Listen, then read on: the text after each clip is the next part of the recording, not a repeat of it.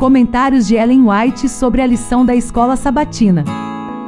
Eu espero que você esteja bem nesta segunda-feira, dia 10 de julho, e vamos estudar um tema bastante interessante, experimentando o discernimento pelo Espírito Santo. Aqui se revelam as alturas dos objetivos que podemos alcançar pela fé nas promessas de nosso Pai Celestial quando cumprimos suas reivindicações. Pelos méritos de Cristo, temos acesso ao trono de infinito poder.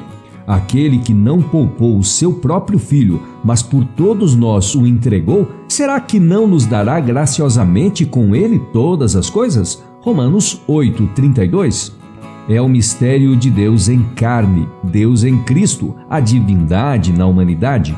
Cristo prostrado em humildade sem paralelo, para que, em sua exaltação ao trono de Deus, ele pudesse também exaltar os que nele creem, para com ele se assentarem em seu trono.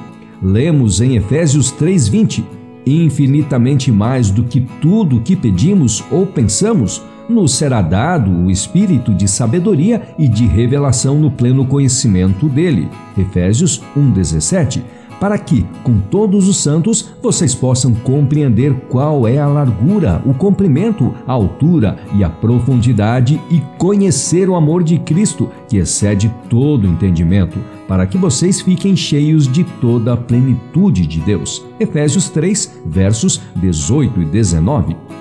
O que precisamos é conhecer a Deus e o poder de seu amor, tal como se acham revelados em Cristo mediante conhecimento prático. Precisamos examinar diligentemente as Escrituras com oração.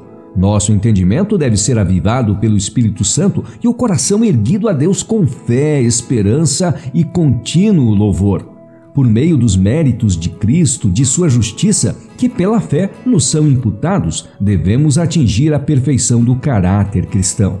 Nossa obra diária e de cada momento é salientada nas palavras do apóstolo em Hebreus 12:2, olhando firmemente para o autor e consumador da fé, Jesus. Enquanto assim fazemos, nossa mente se torna mais clara e nossa fé mais robusta, e nossa esperança é confirmada Ficamos tão absorvidos pela visão de sua pureza e amabilidade e pelo sacrifício que ele fez para nos pôr em harmonia com Deus que não temos disposição para falar de dúvidas e desânimo. A manifestação do amor de Deus, sua misericórdia e bondade e a obra do Espírito Santo sobre o coração a fim de iluminá-lo e renová-lo, colocando-nos, mediante a fé, em tão íntima ligação com Cristo que, Tendo uma clara concepção de seu caráter, somos habilitados a discernir os magistrais enganos de Satanás.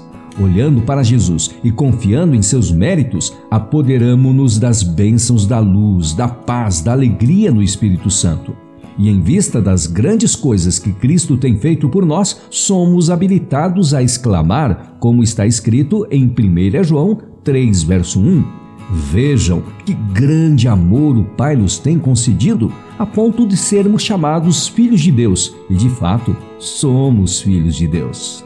No nosso estudo de hoje, tivemos a citação da Meditação Nossa Alta Vocação de 1962, do dia 26 de dezembro.